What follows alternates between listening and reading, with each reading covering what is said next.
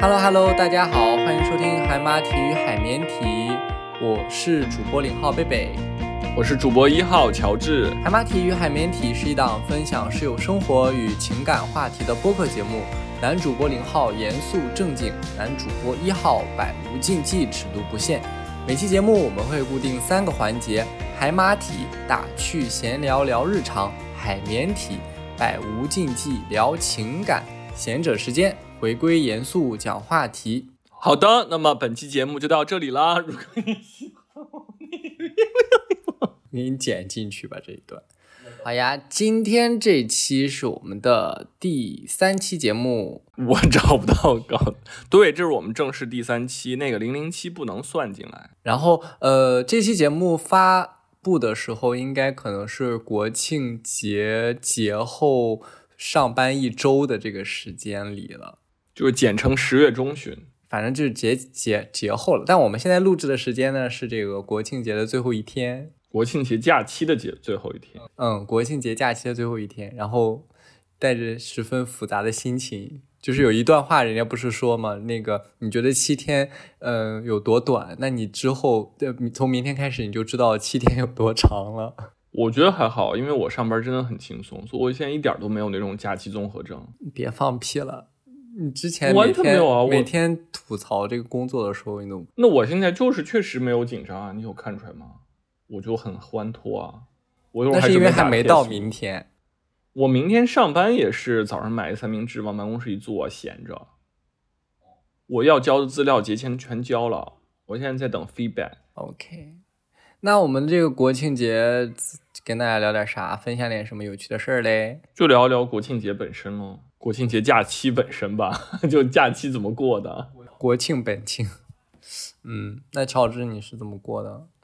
我又回了趟家，嗯，我们各自都回回了家一趟。三号跟四号 回到了北京。然后比较巧的是，我在家有天早晨十点一刻的时候，正好就是路遇一只野猫，然后就拍了下来，然后就发给贝贝。然后同时我也收到了他发的他们家肥猫的照片。嗯，我们家的肥猪猪，因为我们家是一只流浪猫，然后呃收养的这个橘猫嘛，然后大家都知道橘猫的这个基因特性就是一只猪的基因。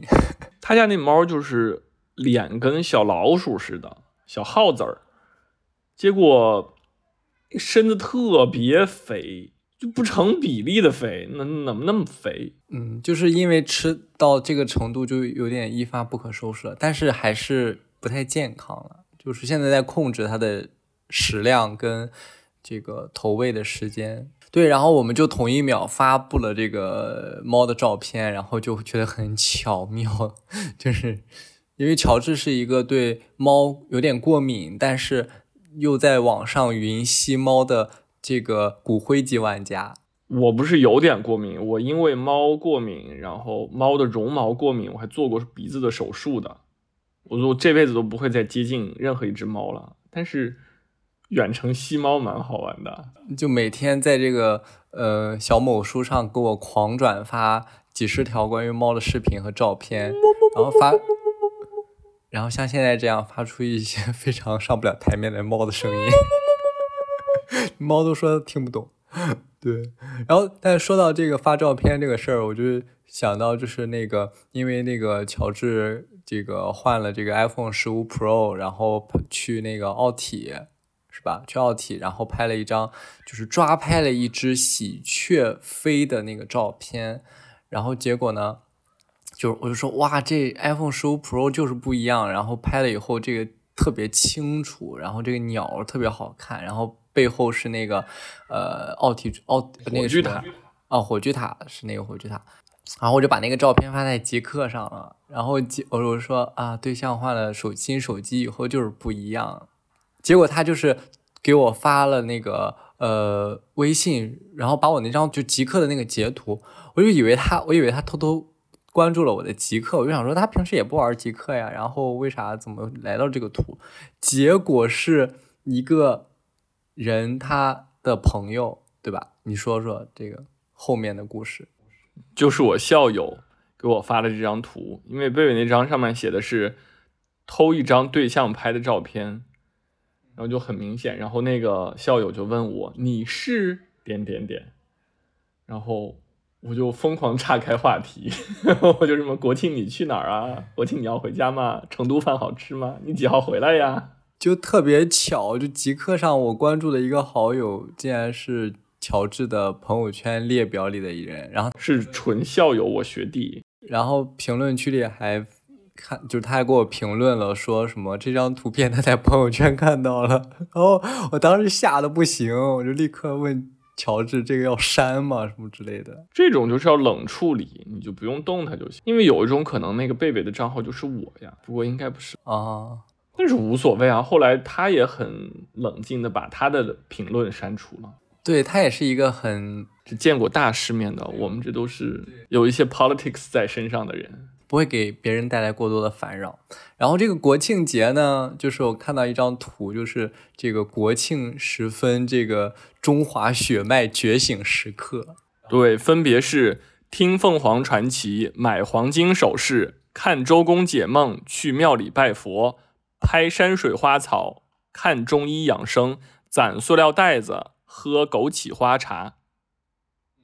这个八条里边，大家可以看一下自己占几条。我觉得你起码占周公解梦，六条，庙里拜佛，拍山水花草。凤凰传奇我在唱，我们那次离职之前不是唱麝香夫人吗？黄金首饰我买了好几万了，家里边到处都是。周公解梦，庙里拜佛，这北京人都要做吧？可能，呃，雍和宫天天都要看。山水花草 不就是买了 iPhone 十五之后 就疯狂在拍照吗？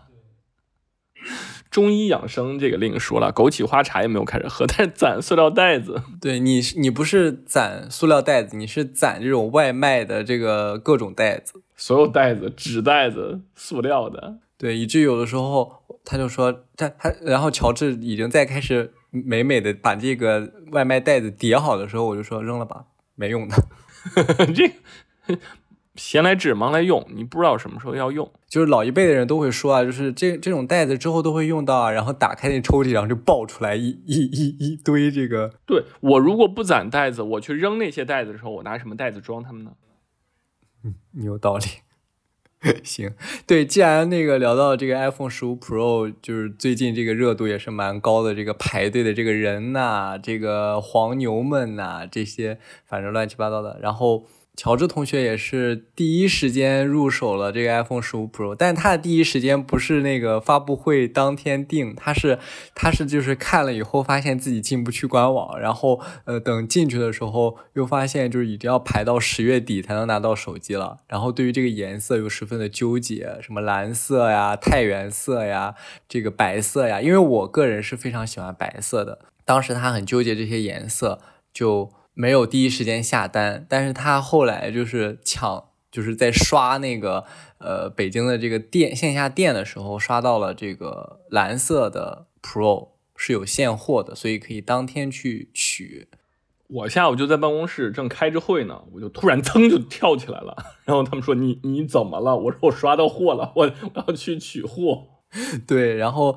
就是就是预定当天，你如果没有抢到的话，你可以试一试，就是等正式发售那天刷这个线下的官网上刷这个线下的单子，看有没有现货，也可以提前预约了以后去线下拿。尤其蓝色特别好刷，我是看到青岛、天津、北京特别多货，都特别好要。然后蓝色这个颜色我本身就很喜欢，因为我 iPad 本来就是蓝色的，然后这次这个蓝色也比较商务，因为它偏黑。嗯，我觉得挺适合我用的。对，然后我其实真不能接受那个太原色，因为首先我挺讨厌太原这个词儿的，另外就是我觉得那个颜色就是有点廉价。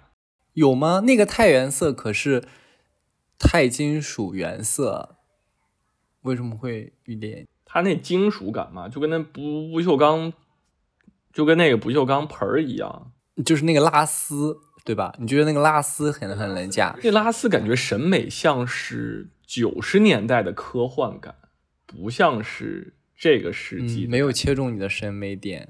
但白色呢？白色很好看啊。白色我一直是白色，我从十开始用的就是白色，有点腻了。嗯，所以就想换一下。那你跟大家分享分享你这个近多长时间啊？一周，二十二号拿的嘛，多半个月的这个 iPhone 十五 Pro 的使用体验如何？一个是换成 USB Type C 之后传文件，往 PC 上传文件快了很多。原来就是经常会那个设备卡死没有响应，现在就是呃，比如说三分钟好几百兆就瞬间就传过去了，所以偶尔录个视频啊，录一个呃，就有很多照片需要集中传送的时候挺方便的。这个是我觉得换 Type C 最好的一点，就是跟 PC 的适配上去了。嗯，因为对于乔治，他是定期会把手机的视频、照片传到这个电脑上做备份的。所以对他来说，这个传输很重要。对，而且如果你是录视频的话，你要剪辑，你不管是在 Mac 上剪辑还是在 PC 上剪辑，你反正能传文件快，肯定是一件好事儿嘛。嗯，然后我觉得摄影摄像这个主要就是又不想带照相机出门，但是平时出差还到处都跑，比如说前段时间又是东京又是香港，嗯，又是三亚的，我觉得如果能有一个好一点的方便的相机的话，可以。有更多更高质量的回忆留在自己的手机里。对，因为本身乔治他不是一个，嗯，不能算是一个什么，就是手机狂热的果粉，就是他每一代都会换新。但是他换这一呃十五 Pro 这个是对他来说有一些刚需的，对吧？毕竟还是拍照片，原来那个我是用十三拍出来的照片挺一般的，换十五之后，它那个。不是那格式 H E I C 嘛，就真的高清很多。是吧？好像是。对。但是他们也说这一代的有一些发热问题，但是截止我们录制这一天，发布了这个十七点零点三的呃软件更新的版本，然后说是解决了这个发热的问题。我之前用十三它就会发热，然后我现在这个也让你玩游戏不是试过吗？没有什么问题，没有太烫吧？但是也，也就是因为我我玩我用我的手机，我的是十二 mini 嘛，然后我就很爱我的小 mini，我的 mini 玩玩手机玩游戏的时候也会发热，所以别人手机也发热，我就觉得这个是一个非常普遍的现象。我之前感受到十三发热，就是你在出门的时候，比如说打车的时候，我同时要看 Outlook，同时要看微信，并且同时还在导航的话。手机就会特别烫，就是因为里边很多元器件都在工作。它应该解决的是这种发热，然后确实耗电会很快。我早上出门，比如说上班一小时，电量就跌到百分之八十了，这个有点害怕嘛，对吧？因为我一天还要出差呢。嗯，对。然后这节前大家就是各，我和乔治就是各自回家，然后跟家人过了这个中秋和国庆的几天假期。然后等中后段都回到北京来，然后我们就是看了几个剧，对吧？然后我就觉得我们那个很爱的一部最近的在一直在追的剧，就是那个《Only Murders in the Building》。然后他在这周国庆假期是前昨天还是前天迎来了这个大结局，这一季是第三季，真的还不错。我想跟就是想跟大家分享，然后推荐一定要看这部剧。因为这一期的 cast 里边有 Meryl Streep，这个就已经非常震撼了，所以非常值得一看。而且这部戏不太像原来，就是这一个 season 没有之前那么多悬疑呀、什么血腥暴力，它讲的其实还是以情感为主。嗯，哎，对，但是我们不要说太多会剧透的东西。哦但是他一开始不就是情感吗？嗯，我就是说提醒你一下，他一开始就是讲的母子之情嘛。那个保姆唱的 Meryl Streep 唱的那么深情，不就是说我要誓死守护这个孩子？当时贝贝就很敏感的就说这一集主线肯定是发生在母子之间的，就是跟孩子是有关系的。嗯，当时我没有提炼的这么深，但他们在那个读那叫读片会还是叫什么？就是读台词，就是坐在一块儿。读台词的时候，我就觉得对梅梅姨的那个呃台词那个讲那一段讲的特别深，就是特别有感情。我就说这这一段经历，他读的这一段台词一定是他的个人经历。那是第一集，就是那个角色的个人经历。对，那会儿我完全没看出来，我还不知道 Meryl Streep 出来要演什么呢。我觉得他肯定是杀人犯。我还想他演个死变态，就是满脸是血，然后 乔治觉得就是好不容易他来演这部戏的话，肯定是有一个有分量的角色。我觉得他肯定要突破他自己，但是可以说到最后，他那个人设还是那个甜美人设了，没没没有满脸是血拿个斧头，I'm here 这种。嗯，但这部戏非常好，就是我在当时看第，哎，这个剧应该是我推荐给你看的吧？前三季前，就是两年前吧。嗯嗯，因为因为这个剧是因为我，因为它是跟这个 podcast 就是播客有关的，但是又是悬疑，然后就第一季看完就特别爽。对，就是对于我来讲，这部戏里边的熟悉的两个主演，贝贝都是第一次见。因为像 Steve Martin 跟 Martin Shorts 都是在就是反正纽约那一带，人家搞喜剧都几十年了嘛。然后我我就老看 S N L 里边也都有，所以我看这戏觉得这俩老戏骨来演真的还挺好的。然后还有 Gomez 也一块演嘛。反正这个 cast 一开始我没我就是我看到原来这三个演员有这么好的戏的时候，觉得非常惊喜。嗯，我印象当中好像我被这个种草是因为看了那个 C B V V，就是一个博主他呃转发，好像是我记得是他转发了，就是第一季的有一集，它是全部就是没有声音的，以一个呃这个剧里的一个聋哑人的视角拍了一整集，我就觉得这个形式方式非常的震撼，我觉得不会有一些其他的剧会做到这种。尝试吧，我觉得做这种尝试是需要很需要勇气的。哦，绝对的前无古人后无来者，因为演这个角色的那个呃，就是演员，他就是真聋哑人。然后他说的，作为一个聋哑人演员，他没有见到任何一部剧敢有这样一个形式，就让一个聋哑人作为主视角来看整个这一集的，从来没有过。他之后也没有遇到过。嗯，那个真的让我印象太深刻了。第二季好像感觉就有点拉垮了吧。没有，我觉得第二季印象很深，因为它就纽约这个城市的呃，就是涉涉及的范围更广了。里边看到好多熟人，Tina Fey 就是 S N L 里边那个，然后他不是还演 Dirty Rock，然后还有就是在老友记里边演 Phoebe 的警察男友的那个演员也来演了一个警察，就看到很多熟人，就是纽约那一带的熟人演员，你就觉得这个戏是一个呃老纽约戏嘛，挺好玩的。对，然后。那个前段时间，这个鲁豫主持的那个《严中花树》里，他也是对谈了一个建筑建筑师，然后还提到了，就是说这部呃这个《Only Murders in the Building》剧里的这个楼啊，还有他们的这个就是住房的这些环境很很纽约。因为《Arconia》那个第二季的时候非常重要，就是他们在楼里边用暗道来通行，然后观察很多事情。这个结合真的非常好，因为你是在一个地标性的建筑，然后又跟剧情紧密相关的，这个编剧至少要有相应的 insight 才可以编出来这样好玩的情节。对，暗道这个确实太抓人眼球了。所以前两集、前两季如果大家都没有看的话，都值得再去刷一遍。嗯，因为它每一季之间是一个独立的故事，但是又是同样的三个这个主角。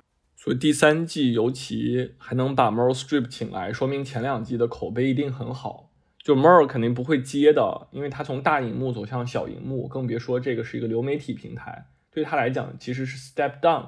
但是如果他愿意接的话，说明这部的质量一定很高。对，然后刚刚呃应该是昨天，然后看到一个那个呃消息，就是说呼噜已经续订了第四季的 Only Murders in the Building，所以同样也很期待。因为他在第三季，他在每一季的结尾都会留一个新的悬念，所以挺好的，倒不是所有，所以挺好的吧。反正就是我们刚看完大结局，觉得非常值得，大家把盗版下载看一遍，从葫芦上看也可以了。五星推荐，五星推荐。对，然后国庆节其实没过，就是怎么说呢？就是后半程主要是以休息为主。因为前段时间真的太累了，就连着嗯香港、东京，然后我们还跑去西安玩。对，然后西安之行，但我但我们是当时在西安录了第二期，然后第二就是因为我们的时效性都每一个都这个拖延后面很多，然后有一种时空错乱的感觉。西安当时感觉也玩的非常爽，因为很久没有在内陆城市玩，觉得非常有特色。我们去。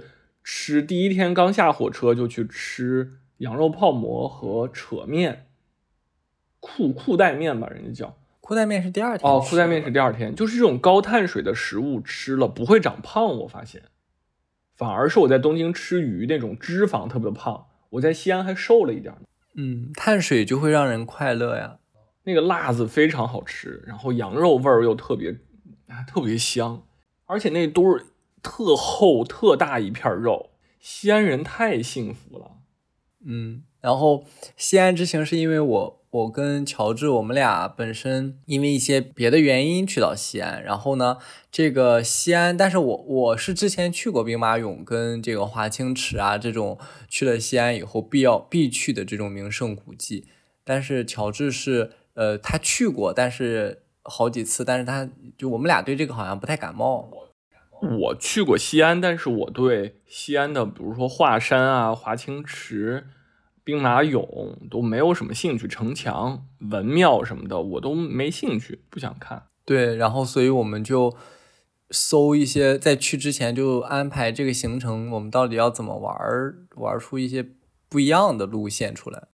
对，就想看一些小众的。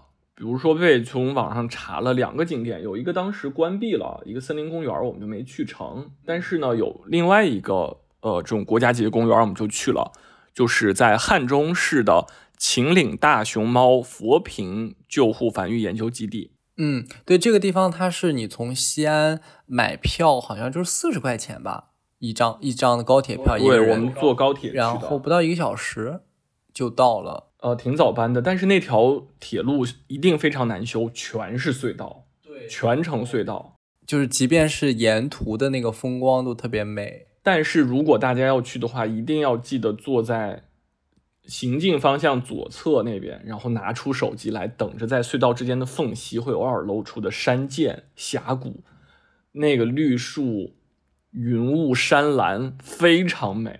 我们没一张都没拍下来啊，所以大家有有机会去的话可以去拍一下。就每一个都是那个哇，好美！然后拿出手机，稍纵即逝。拿出手机，然后那个时候你还没有买 iPhone 十五 Pro，如果你下次再去的话，你就可以用你的那个 Action 那个固态按键，你不是调成了这个照片的快捷模式吗？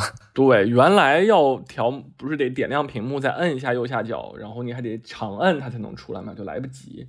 所以，如果调成这个 iPhone 十五 Pro 的那个按键的话，其实就能稍微快一点。嗯，对。然后，呃，这个佛坪就是特别推荐大家去看。佛坪本来是一个小镇，就是在那个镇上还要再坐公交车那种中巴。才能到达这个呃大熊猫繁育基地。然后这个地方有两个看大熊猫的地方，一个是刚刚乔治说到的这个秦岭大熊猫佛坪救护繁育研究基地。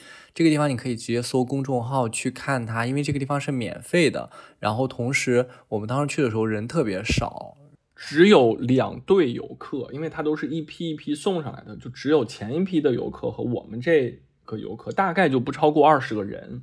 对，然后他中午会休息，所以好像是十一点半还是十一点他就休息了。我们好像到的时候就是十点多，因为那天阴天，所以气温比较低。大熊猫是二十六度、二十六摄氏度以上的气温就不愿意待在户外了。我们那天阴天，所以大熊猫有两只都还在外边，有三只，当时有一个出去，后来又回来了。哦，我只看到其中一只离我最近的，可能也就两米远。对，特别近，然后就是特别好，然后又免费，就整个一个推荐。然后坐车沿途道路风光也都很好看，真的非常值得一去。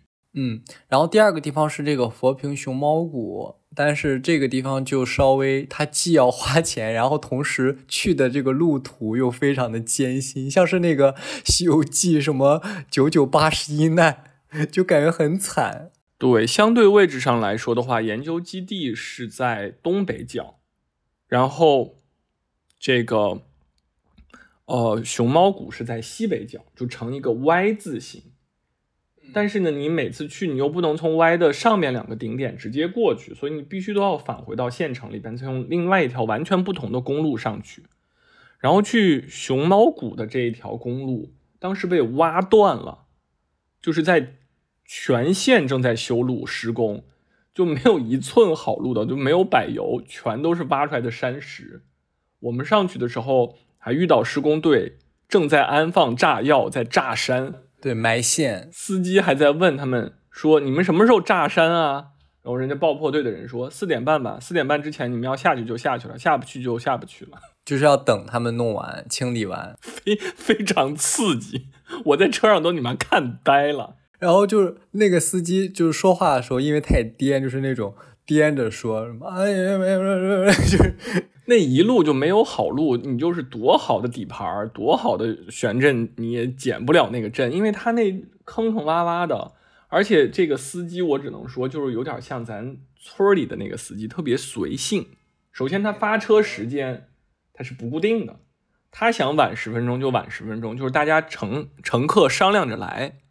然后也有这个沿途的，就是村民嘛，就是住在那个道路沿线的村民，人家坐车，大家一路在聊天，开到半山腰还会停下来捡板栗。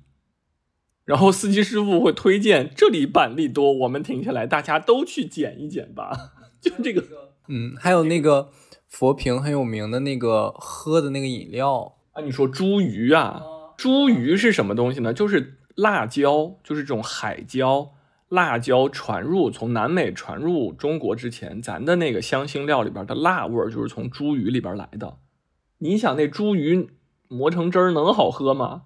你还非要让我们去捡，但是难掩热情啊！反正知道那一路特别逗乐。就是如果你去到以后，觉得呃，就是必必须要去的，就是这个秦岭的这个大免费的这个繁育基地是特别好的，它的环境、它的路途的时间都非常的合适。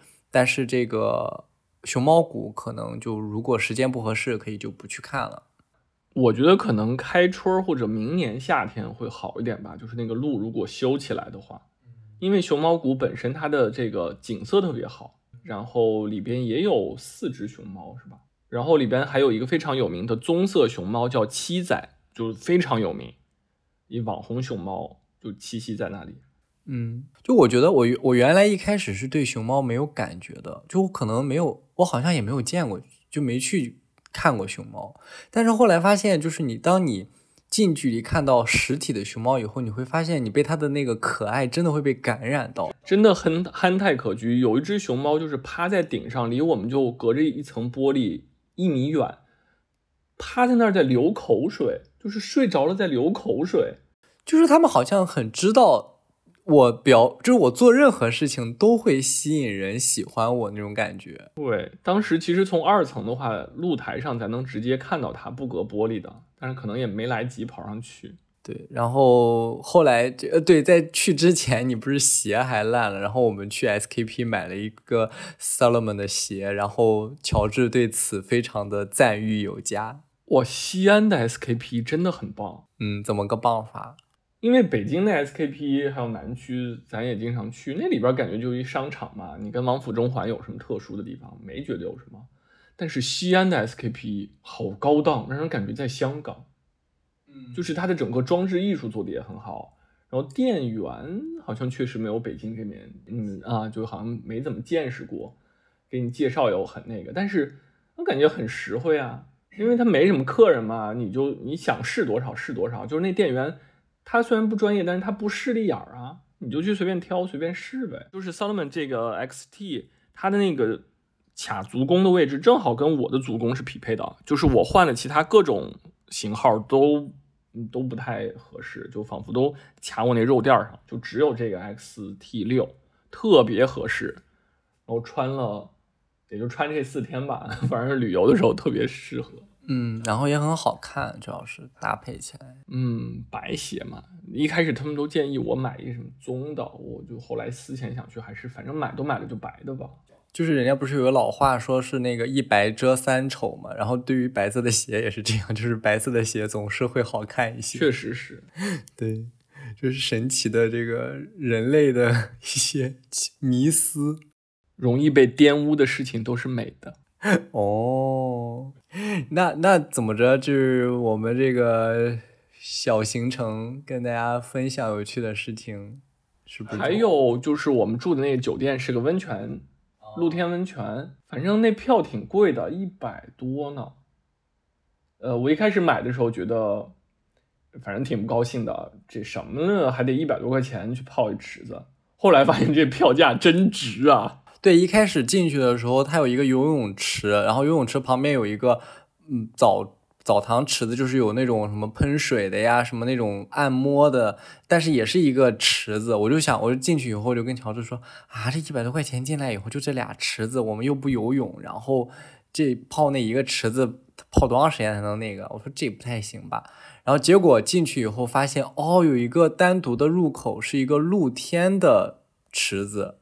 不是，是一个露天的区域，真的别有洞天啊！对，然后就是各种养生池，什么灵芝池、人参池、五行池、玫瑰、红酒，呃，中草药，对，然后有白的汤、红的汤。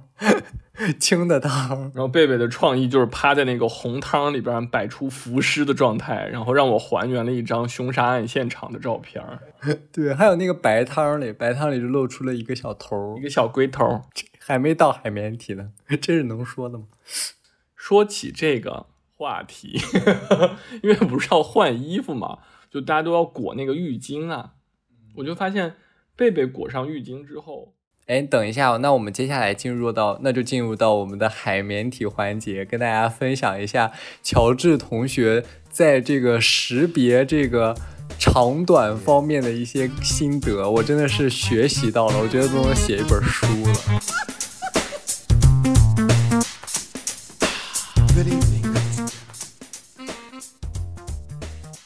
对我们这次的这个话题非常的点题，海绵体环节就让我们来聊聊海绵体的知识。本体，因为贝贝穿他围上那个浴巾之后就完全没有凸起，大家都知道不是什么灰裤子显凸嘛，会有一个揪揪起来。嗯，这个是初级的，就是识别这个大小的。但是其实这个东西非常会给人误导。嗯，就是不是说有一个啾啾就好像那个，其实如果它真的。够大的话，它反而它不管是围浴巾也好，还是穿裤子也好，反而没有那个小啾啾。嗯，它你总结了四个词字叫什么来？叫做肩短垂长。嗯，来详细解释一下。你比如说，他穿上裤子也好，或者是围个浴袍也好，它有一个小凸起的话，说明肯定很短啊，不然怎么会就是顶在前面那个位置？而真正的王者。长的就会像贝贝这种，就是它的整个那个都被重力拉下来，是垂着的。然后你在面儿，你在那个前面看就是什么都没有的。这种只能从运动中来观察，就是你发现运动里头它那个裤摆两边儿有垂动的痕迹，就说明很长。我我我我我。我无话可说，就是这个 show notes 里边应该放一张配图，是一张科学配图。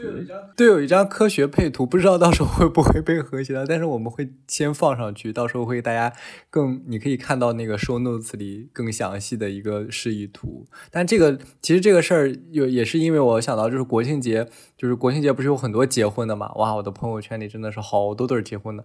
然后有一个这个高中同学结婚啊，他不对，他不是结婚，他是订。婚婚订婚，他们穿的就比较生活化的衣服，然后这个男生穿了一个灰色的裤子，偏灰白色的裤子，然后我的姐妹就给我发照片，跟我说他这个也太秃了吧，就很尴尬，我就感觉就就是你看这张图，你就觉得有点尴尬了，就是那个真的很明显，然后我就想到了乔治给我讲的这个这个这个识识别的这个法则，然后我就跟我的姐妹说了这个尖短垂长的理论。然后他说：“哦，有可能是这样啊。”然后就感觉学到了很多。他那样凸起来的真的不行，就是让各大姐妹们识别这个方方法，就学到一招，就不要真的被那个一点零的版本，这个但是要深挖这个二点零的版本，综合要综合分析。对，约他还是要运动起来。对对对。其实还有一个，也是我的姐妹给我发的，是比这个。尖尖尖凸起来的，还要更次的一个版本，是一个表情包，就是一个很胖的小胖子，穿着秋衣秋裤坐在沙发上，然后他的配图是：你老公穿哪里都很撑，只有那里是瘪的。就是真的那个人就是只有裤裆的那块是松的。这个 这个伤害也太大了吧？但是很多人不就是说胖的人就是会胖的一定短，这是有科学根据的呀。你那脂肪层就把你能凸出来的那部分都吃回去了呀，你露在外面当然短了。然后这是物理上嘛，然后还有生物上，你那么胖，你那体内激素雄性激素肯定不够，因为你如果脂肪薄的话。呃，就是因为如果你雌激素多，雄激素少的话，你身上才会有那么多的脂肪的。你青年男生不应该有那么多脂肪，所以不管你是年老也好，是缺乏运动也好，导致自己很胖，你那发育肯定不行。嗯，就还有一个就是在视觉比例上，其实也是一个，因为它的其他部分都比例扩大，所以。那你说的这个可能人家健身的人，比如说练成双开门的，显得丁丁小，这个是可以的。他那本来就胖子，他他比例也是那圆球球，你就跟那个米其林那轮胎人一样，他那一圈一圈的，你会在意他的丁丁吗？你看着他都不想直视他。嗯，所以不是有一个那个歇后语，就是说那个把大滴在别人眼前晃，然后打一个歇后语，你知道是什么吗？眼中钉吗？眼中钉，我有一个表情包是这个，我可以发给你。行，到时候发到这个。还有什么词儿来着？骂人的大树挂辣椒，大树挂辣椒，一株大树健身的很魁梧，但是挂辣椒，我的妈呀！这咱就是说没平时没有这些，都是用来骂人的。然后就是还有就是我我最近不是回家嘛，然后回家就是有有一个。发就是从小在那个院里长大的那个弟弟，他们就要出国上读书，然后就一块吃饭，然后他们就听那些直男讲那个就是嫖的故事，就让我非常的怎么说大开眼界。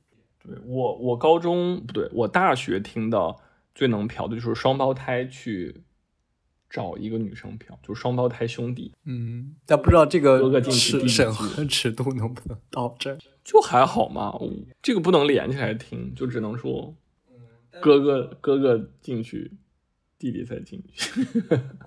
他那个那个弟弟就讲到说，那个几年前我们老家那边三四线城市，可能就是这个钱是需要一百块，然后现在就是。二九八可以定制一些什么职业装，什么护士啊，什么这些。哎，我觉得说起定制来，我一直跟人开玩笑，我最喜欢就是钢管舞的升级版——彩绸舞，就是你从天上下来，然后劈成横叉，然后旋转，你懂吗？你你可以头朝上旋转，你可以从上头下来，头朝下旋转。这都是要定制的。就我可能觉得那些直男选择这种方式解决性需求，可能就是因为这种是最快捷便利的方式。所谓妻不如妾，妾不如偷，出去偷是最好的、最爽的。你就是家里边三妻四妾，你也想出去偷。嗯，但是你说的那个是刺激感，我说的那个是因为他们比较年轻，他们就是那种。二十来岁的小男孩，就是他们可能觉得你谈恋爱的这个通过亲密关系获得性需求的很难吧？我觉得也有可能是因为他们也可能找不到对象。不会吧？山东人不都很大的吗？嗯，但山东男的很不适合找，很不适合作为对象。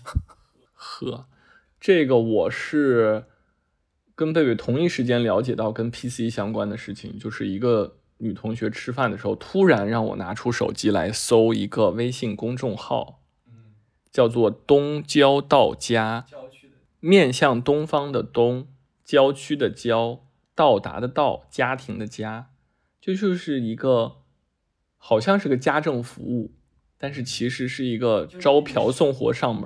大家听到这儿可以搜一下，你就看你的共同好友关注的这个公众号的有多少。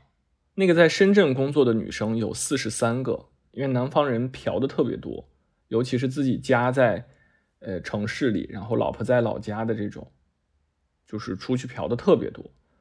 然后我另外一个女生同学是十几个，我好一点，我只有六个，我是没有，嗯，对，但是你的同学里有六个的，对，就是最多的也就是因为我们年纪大了嘛，就会加上这种三教九流的人，就可能有是正常的。你们同学里边如果能搜出来的话，他这个朋友圈得多肮脏啊！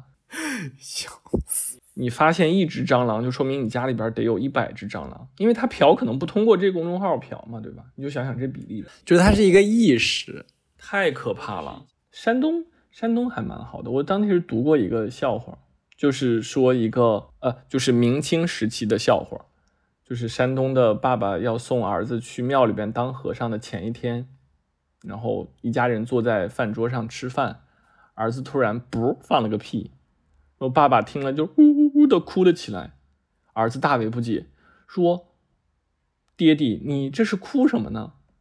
他爸就跟他说：“儿啊，你以后再想放这么响的屁都不能了。呃，这个故事我一开始听第一遍的时候完全听不懂。这个要用另外一个现代的笑话给大家讲就知道了，就是同性恋进监狱之前放屁是呜，同性恋出监狱之后放屁是 就也不是同性恋，就是男生进到里面就会，就如果你是一个很好被欺负的人，不知道。但是说到这个讲故事的问，但是说到这个讲故事的问题，就可以这个自然而然的顺到我们的下一个环节，就是这个贤者时间了。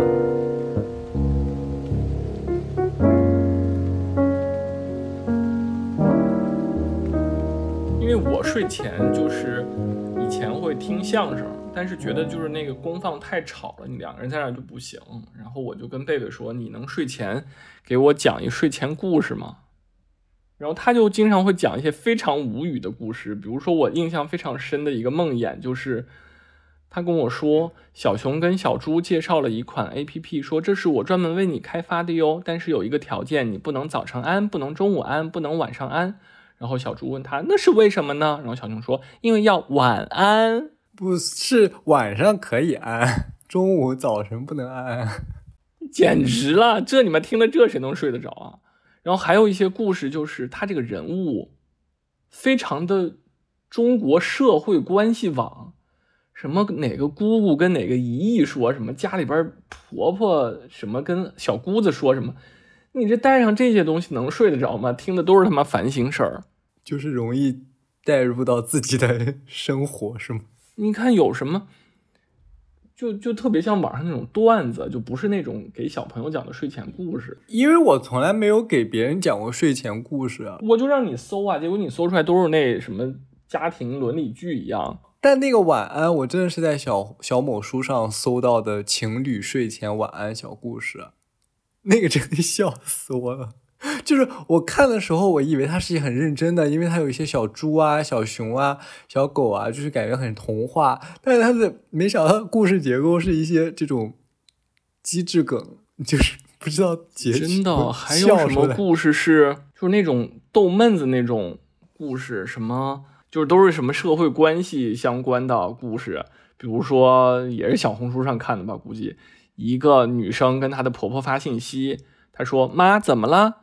然后这个婆婆就跟她发信息说：“你得赶紧回家来照顾你小姑子，你小姑子要怀孕啦，你也不帮妈分心，你怎么能这样呢？”然后这个女生就给这个婆婆回了一句：“阿姨，好的。”然后还有一个女生吧，就听到男朋友跟她说，规划以后的未来，我们一共要生四个儿子哟，一一个一个老大，然后再生一对双胞胎，然后再生一个小的儿。然后这个女生就非常平静的回复她的男朋友说：“嗯，好啊，你跟你女朋友的事儿我就不多过问了。”嗯，但这个没什么，一开始我也没 get 到啥意思。就是这种社会关系相关的故事不能用作睡前故事好吗？但所以乔治想要的睡前故事，你你说说你想要的。你还给我讲过那种，说是什么城里边停水了，然后什么家里边就要存水的。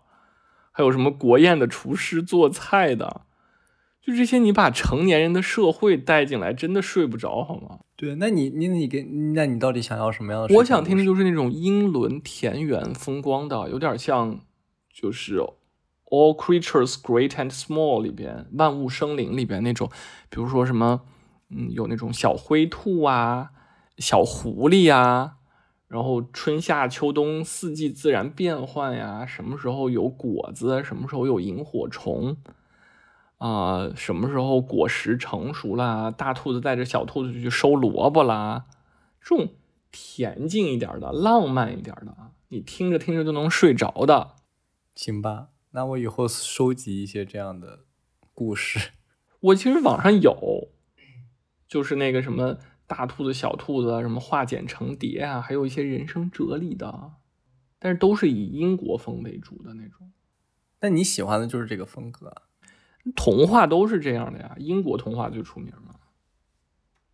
然后我觉得贝贝就是讲童话，就是非常一般，造诣非常的浅，但是他在处理亲密关系上还是非常有一套的，尤其是在如何能治得住一个。性格暴躁的男友，这方面非常有造诣。但是我你不说的话，我也不觉得我是很好像很有心机的，就是提前设预设了这些东西啊。我只是一个比较 nice 的人吧。对，就比如说我上着上着班就会非常暴躁，然后非常有攻击性，说话非常难听，就是连击带讽的这种。我贝贝一般听到我说这种话就会。就会表示一副，你说这些跟我有什么关系？你自己你自己好好调整。你比如说，我有次就埋怨他，我说为什么回家路上还没有给我订好外卖？然后他就说，你想订外卖你自己你自己吃啊。就是他不会 engage 到我的这个不正常的发的这些邪火里边来，他会非常冷静的告诉我说，你说这些跟我没关系。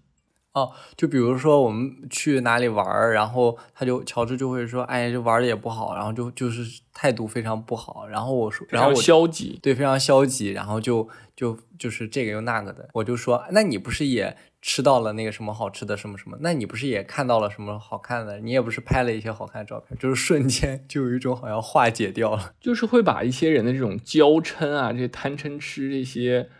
嗯，不理智的这些负面情绪，马上用一个事实来击破，然后给你摆出很多来，你事实上今天就应该很高兴的这些例子，论点论据都摆在人面前，那这个人不由得就打破了那种脑子里边的恶性循环。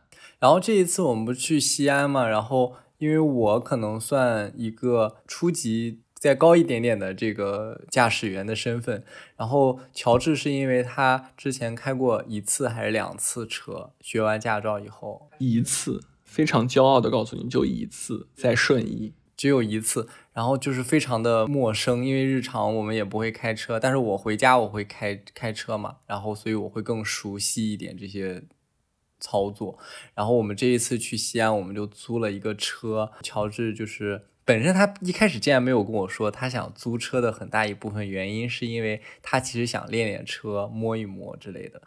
然后后来我们就是有一天，我就让他在那个我们住的地方先跑了两圈儿，然后我就看着，哎，也还可以，因为我也是很担心害怕的。跑了两圈以后，我觉得啊，行吧，然后就上路了。然后我全程很紧张，就比我自己开车还累。对我拿驾照十五年了，我按驾龄来讲是老司机，但是其实上路的里程加起来可能也就啊二十公里吧。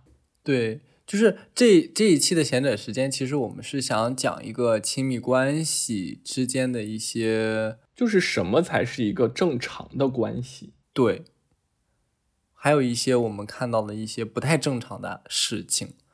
嗯，然后所以乔治就跟我说，他觉得。这个开车这件事情，嗯，就是我可以信任他，让他上路这件件事情，让他觉得很很很开心。对，就是男女朋友之间应该是有非常强的支持的。就大家可能没有理解到什么人才是真正尊重你，才是真正珍惜你的人。一般的咱们中国的这种处法，我觉得离我的期待非常差的。就比如说，单纯吃饱了穿暖了就行了吗？或者玩高兴了就行，我觉得完全不是，就是只有当一个人他自己感觉到呃没有安全感的时候，另外一半可以给他很强的安全感，可以支持他自己去探索一个新的领域，我觉得这个才是对的。所以现在不是有句话嘛，叫那种网上常说的分享欲是爱的表现，就是现在已经变成分享欲都不够爱了，要对另一半有探索欲才是爱。就是你还有没有觉得他身上还有什么能做到的潜力？两个人是不是能探索更广域的边疆？这样才很好玩。所以我就一直觉得，以前包括我家里人，包括我也处过其他对象，对我开车这件事情都是三番五次的阻拦，就觉得你既然不会开，你就别开，别出点事儿啊什么的。贝贝就完全不是啊，他就是你如果不会开，咱就来看怎么能让你更安全的开。所以我这次就从一个很远的地方开到西安市里，然后从西安市里又开出去，就来往六十公里吧。我觉得开着也没什么问题啊。嗯，因为我是觉得本质上开车，嗯，就是白天嘛，你你你其实就是红绿灯，然后变道，然后就是一些非常。多次重复的操作，你说的这些都是 technicality，都是一些技术上的问题。我要说的是一个 mentality 的问题，一个心态上、心智上怎么认同我这件事情。就是我感觉，从贝贝能陪我从副驾上开车这件事情来，就能看出他对我是有信任的，是对不是对我这个人的信任，就是对我这个潜能的一个信任。对，然后是给了我很多成长的机会的。然后我觉得很多人都会辜负我这份心，呃，辜负我的潜力。那我自然对这个人也不会移情了，因为如果另外另外一半不能给我带来任何东西的情况下，我干嘛要和这个人在一起？车我自己也买得起，房子我自己也买得起，我另外一半能给我带来什么呀？不就只有从能力上，从我人生的探索的疆域上。才能给我新的刺激吗？嗯，但其实这个问题就是一开始我跟乔治在一起的时候，我会觉得他是一个非常强势的人，就跟我们俩第一次见面的时候，我们去吃烤肉，我觉得这个人怎么思想这么绝对，就是很很很命，很很很锋利。然后后来你就你就你就感觉他好像什么事儿都不需要别人的想法，然后他自己都可以处理很多的事情。但你在相处过程中就会发现，每个人都有他。呃，拿捏不准，或者是想要，嗯，有一些人在旁边听听他的想法，或者是给予一些支持的时候，对，就是用的，我觉得不是实质性的支持，因为练车这个事儿，我不是带着贝贝去玩命去练车去了，我是已经有过上路的那个驾校的教练陪着我上路，然后上路上的一半，那驾校教练都已经开始自己玩手机，让我自己随便开了，我就知道我开车肯定是没问题的。只是没什么契机让我开嘛，每天城里头又不需要的，我才说我要去西安开车。就是贝贝他不支持我，我也会开这个车的，但是我会给他减分。嗯，就是就是时时不时就有一些考题在生活中，殊不知就我已经因为这件事情筛选很多人了，对吧？我做任何一件事情我都很有信心的，我不会张嘴说一个我没有信心的事情。就是我当时其实你跑那两圈在那个。呃，就是在那个小区里头，我是有点担心的，然后我也很紧张，我就在想说，我到底要不要让他弄呀？然后我当时就回想了我爸，就就跟我说，你只要小心开的慢都没事儿，反正我们就开的慢呗，你后边又赶或者怎么样的，你就超我们就好了，我们就我爸陪我开车不是这样的，我爸第一次开车是我陪的他，他第一次就是。第一次动车手动挡那个车就是倒车，所以他一直很兴奋跟我说：“你看爸爸开车第一次是倒车。”但是我开车的时候，就是一就是各种的对我不信任，就是嫌我什么弯道不减速啦，然后包括我出去，我我妈陪我开车的时候也是一副你就少开，万一碰死人了怎么办啊？毁你一辈子这种心态，我觉得非常的不健康。嗯，因为本质上大家只要小心，你不争不抢，就不不太会发生事儿。就是本质上对我没有信任，你对我没有信任，我对你也不会有信任的。这个东西是 reciprocity，我不会信任一个对我不信任的人。因为我觉得开开车这件事情，反而能看出很多这个人处事的方式。就像我有之前有一些同学朋友刚学了车，就是他他刚学了车，然后他就会争啊抢啊，他本质上还是他。性格驱使他做出这种行为，那他就出事的概率就会很大，什么蹭了呀、剐蹭啊。有那种我不是开的慢嘛，所以后车就专门自己带着老婆孩子，还要拐到我前头来别我的那些人。我觉得这人性格非常有缺陷。嗯，但是其实我是那种，就是你抢你就抢呗，我又不跟你抢，然后我反正这些我都我不会生气，就别人卡我，我好像还好。但我现在可能有一点路怒。路怒是一定的，我跟你说，我以后一定随身带一把 U 型锁。神经病！你每次都说 懂的都 懂，没人懂你的梗。所以我觉得他们不给我这种让我来信任他们的契机，他们辜负了，就是他们辜负了我对他们的信任。我觉得也是他们一种遗憾吧。所以这个是我们在这次西安之行中，乔治就是跟我讲了这个事情以后，我们就讨论说啊，那可以在这个闲择时间里聊一次这种亲密关系的，因为正好我们当时去买那个 iPhone 十五 Pro，就是去领 iPhone 十五 Pro 的时候，就听到一些路人说话，然后乔治就会觉得，嗯，有一种亲密关系就是控制跟虐待。对，呃，是两对儿，我得跟大家说清楚这个表象，就不是我们夸张了。我当时听了之后，真的毛骨悚然。就是这个词可能过于夸张，但是本质上它就是这样。但是日常生活中，大家可能就会觉得都是对，大家都觉得这是一种小事儿，但是其实真的不是。呃，首先我就跟大家说这两两个人的表征吧。一个是我们九月二十二号就首发当天晚上，我下班之后去取 iPhone。然后后面就站了一对青年学生男女，这个男生就一直在跟女生说：“我从来不用 iPhone，我从来不用苹果的。”然后他还冷嘲热讽说：“我觉得苹果的这个直营店的人简直了，连这点排队取货的小事都做不好。不是每个人预约了十五分钟吗？就应该呃没有排队的现象才对啊，应该每个人固定的时间来了，然后去取了就走了，应该非常丝滑才对啊。”我一开始听觉得这个男生可能就是。呃，为了显示显示自己懂得多嘛，就那种很可爱的小男生。后来发现不是，因为这个 iPhone 首先不是这个男生买的，其次也不是那个女生买的。那个女生是帮他外地的朋友在北京取货而已，就是信用卡都是别人刷的。所以他们就是两个完全跟 iPhone 不搭嘎的人来帮忙取货而已。而那个女生跟那个男生，我看起来也没那么亲密，都不像男女。就是没有确定关系的男女朋友之间，那这个男生说这句话就很值得玩味了，对吧？你是不是就是因为买不起一个一万块钱的手机，然后就在这儿冷嘲热讽？那个女生有的朋友能买得起，你是不是就就觉得你控制不了这个女生，你就一定要压她一头，就是 badging，就是打压你的另一半？这件事情发生了，我们就取了货，然后。在观赏 其他型号的 iPhone 的时候，就发现两个穿的很朴素的，呃，这个在在北京商场里逛街的这个人，啊，就来看 iPhone 十五。一个女生就举起 iPhone 十五 Pro 就拍了照片，然后就跟她老公说，拍照还是十五 Pro 好，又有 RAW 格式，你看跟十五比就很好。我觉得这个女生说的非常中肯，然后她也说的非常冷静。结果等待的她的是那个男生，她的老公对她的打压，就是无来由的说什么这个那照相机有什么特殊的，肉眼哪能看得出来？这个苹果的东西溢价这么贵，有有什么必要可买的？买不起，快走吧！我当时听了真的就是汗毛耸立。为什么你的另一半可以对你说出这样的不理智，完全是为了控制你的话呢？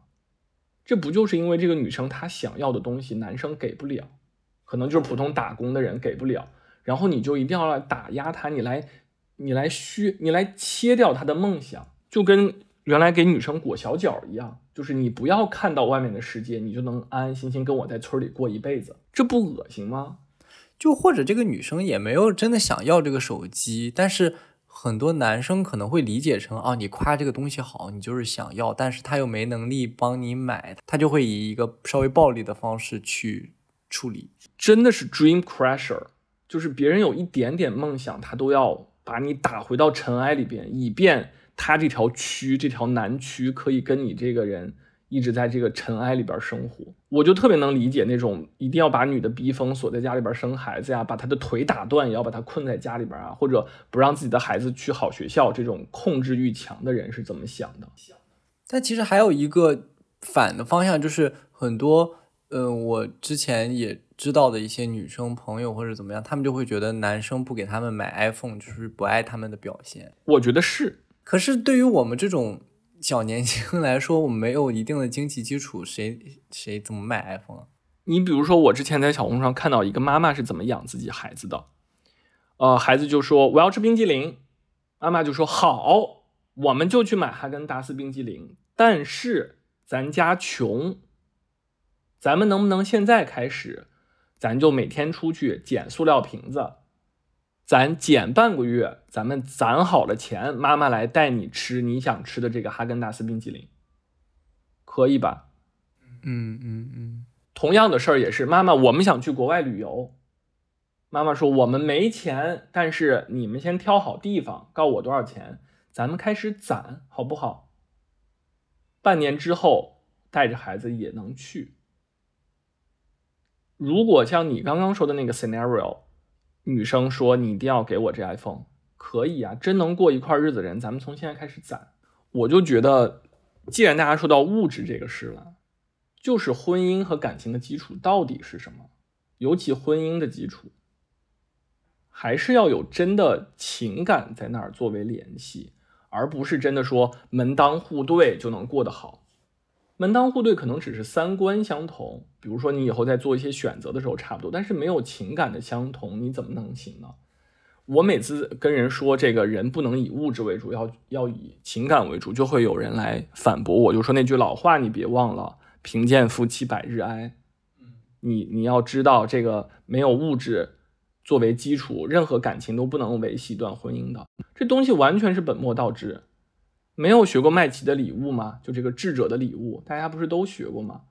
人过得再穷，只要有感情，都能活下来的。更何况贫贱夫妻百事哀这件事情，这个古话是什么意思？学过文言文吗？贫贱夫妻就是指结发夫妻。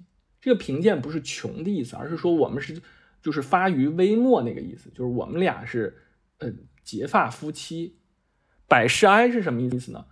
是这个男的写这句诗的男的说，我的结发妻子死了，我回想起我和他的点点滴滴这些百事，我心里边十分的哀伤。这件事是说情感的，是怀念自己结发妻子的。跟穷跟物质没关系，所以我觉得任何任何的基础都是感情，就是你对对方的尊重，你能你能跟对方共情，而不是想着怎么要跟别人绑定，要怎么控制。因为可能大家去美国学习都会知道，一定要上一门课程，就是讲这个呃处理两性关系的课程，它一般就都是指那个就是防止。性方面的不良行为的这个课程里边就会明确的写有三种，呃，这个定义。一种就是啊不良的人际关系就有控制；一种是不良的这个性关系；一种是不良的夫妻间的关系。所以这个每一种都会有一个科学的对人的某一种行为的定义。如果你是对别人的否定。啊，约束或者长时间的撒娇、耍无赖、跟踪、网络上跟踪，对一个别人的语言上的侮辱，或者有倾向来控制别人，这种都叫做虐待，就是 abuse 嘛，就是你在你在施虐，或者说你在滥用你的关系。你想这个定义非常广泛的，比如说我说啊，咱们就一定要买房。你不买房，我就不给你生孩子；你不买房，我就缠着你一定要买啊！你不能放，我跪下求你了！你给我就是撒泼打滚这种东西，在美国的电影里边都算虐待。嗯，而中国人觉得这东西司空见惯，他其实都是另外一个人在试图用他的行为来控制你，这种都是不健康的行为。所以你一个人从语言上来否定另一方，他这个在我的价值观里边是不能接受的。比如说，你今天头发长了、短了，今天眼线画的好了、烂了，今天这衣服好看难看了，对我来讲，即使是夫妻关系，这话也不能说出来。然后还有我们之前提过的，就是呃，夫妻之间没有吵架，冷暴力，在别人面前摔门、摔东西、大吼大叫，就是朝第三者大吼大叫，都是虐待。我觉得这些事情，可能大家在没有学之前就不会意识到这种。咱们国家的这个人，在人际交往过程中有多么的不健康、不正常？为什么感觉到压抑呢？为什么老有人在捆绑你呢？就是因为每个人都在虐待你，但是你在中国的语境里边，你没法把它归类成虐待，你会把它归类成亲情。但是其实你如果用一个科学的、用一个西方的观点来看的话，它就是对你的虐待。这就是很多人为什么一到了美国就有自由的空气，因为大家不互相虐待对方，所以你就当然就瞬间就自由了。对，然后因为我最近在看那个《再见爱人》嘛，然后里面有一有一对儿是那个老纪跟他老婆，然后他俩就是这个老纪是一个快呃四十多岁的一个之前的一个初代的中国的男模，然后好像是很有名吧，然后后面就是跟这个女生在一起，这个女生小他很多，然后这个男生就是 八块腹肌。也不是叫男生了，中中年性感男叔。然后一开始他们俩关系引入的这个呃故事，是因为这个男生跟女生都是模特行业，都是模特行业。这个男生就要求是他他每次出去，这个女生每次出去穿什么，怎么穿，吃饭的时候的礼仪什么这些乱七八糟非常生活的细节都会。对他有要求，所以这个也是一种控制。他们俩的关系就是感觉非常的，就是我觉得有非常强烈的两方观点，就是有有一方是支持这个男生，就觉得这个女生实际上是以一种每次见到外人都会，嗯，说这个男生不好不好，有一种快的从这个从这个过程中得到一些快感，就可能会觉得大家会觉得有一些这种表现。但同时也有一有一部分人会觉得，呃，老纪就是这个男生是一个沉默暴力，就是他不知道什么时候就爆发了一种非常强烈的反应，他没有一个过渡，就是说我这我不想聊这个，或或者说一下这种过渡，他是以一个直接沉默，沉默一段到忍无可忍的直接就爆发。以这个腹肌男跟他年轻老婆之间的这个例子举例。我觉得任何情况下，你对另一方采取了语言的暴力，还是行为上的控制，或者你试图去控制别人的时候，你都是一个家暴者。大家一定要警醒，就是要警惕身边的这种施暴者，尤其是这种小事儿，真的要提起注意。就是正是因为这种生活中点点滴滴的小事儿，你不能认为它存在即合理。如果社会不管的话，你自己可以管自己，对吧？自己保护好自己，因为这种事情很难说有一个系统性的办法来解决。人就是千差万别的，你不可能每件事都让警察来帮你解决，都让法院帮你判，对吧？而且你也不需要任何事情你都去求助于你的朋友亲戚，让他们来帮你撑腰，一定要自己来判断。如果你识别你的另一半现在跟你相处的比较亲密的这个人有任何的试图控制你。有任何要打压你的倾向的时候，都请远离他，或者先沟通一下，也别立刻就走吧。那你要你跟他沟通的目的是什么？就是我们的关系要变得更好。你你的意思是说，你允许一个人对你有适度的控制吗？不是，我的意思是你要。允许很多人意识不到这个问题。那如果我那你是要花你要花一个成年人的时间来改变另外一个成年人吗？但是他们是亲密关系啊，那你就要两个人互相的调整配合，做出一些修正。那也不能因为这个人犯了错就直接一棒一棒子打死。本来就应该这样啊！你犯得起跟另外一个成年人耗的那个时间吗？如果他是活在一个非常完美的家庭里边的话，他从小受到的那些。呃，爱也好，就会让他知道，爱一定是以支持、以尊重为前提的。他竟然有一点点来控制你的倾向，你准备怎么拯救他？那谁能与？谁是那种有多少人完美家庭出来的孩子啊？你赶紧跑就对了。那你为什么要和一个不完美的家庭的人，一个有准备要打压你、准备要虐待你的人相处？我觉得重要的点在于这个人能不能有沟通的空间。当一方指出问题的时候，那一方没有意识到。这个已经让他不舒服了。江山易改，秉性难移。一个人能一次这样打压你，他以后就会有无数次等着你。你的人生就会永远是在跟他沟通，在费劲跟他，呃，摆脱他的这些不良生活习惯的路上。就跟你一定要劝一个烟鬼来，你别抽烟了，别抽烟。跟你要劝一个瘾君子，你别吸毒了，别吸毒一样。我不想我的人生每天跟这样的人为伍。我要是寻求我自己的自由和幸福。但是我的倾向还是觉得人是可以改变的，但是大家可以发表一下你们的看法。就乔治可能会觉得，就这种就趁早远远离算了。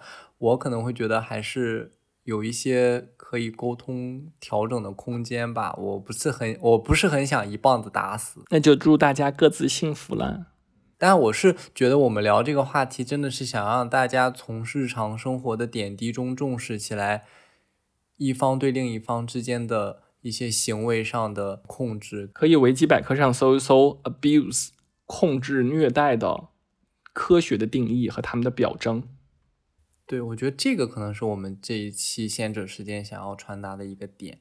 我倒是有教材，但是是那种在线要登录我账号，大家就维基百科上搜吧。行吧，那就祝大家这个收听愉快。我们本期节目就到这里啦，谢谢大家的收听，请点击关注哦。嗯，谢谢大家。对，如果你呃喜欢我们的节目，可以帮我们多多分享给。更多你觉得可能喜欢的朋友，希望大家多给我们在评论区留言。也谢谢我们现在的三十五个订阅者，谢谢，谢谢我们目前的三十五个订阅者。现在有三十五吗？好像减了一个三十四个。谁剪掉的？我会找到你。你怎么找到人家？行，好嘞，那这期节目就这样啦，拜拜，拜拜。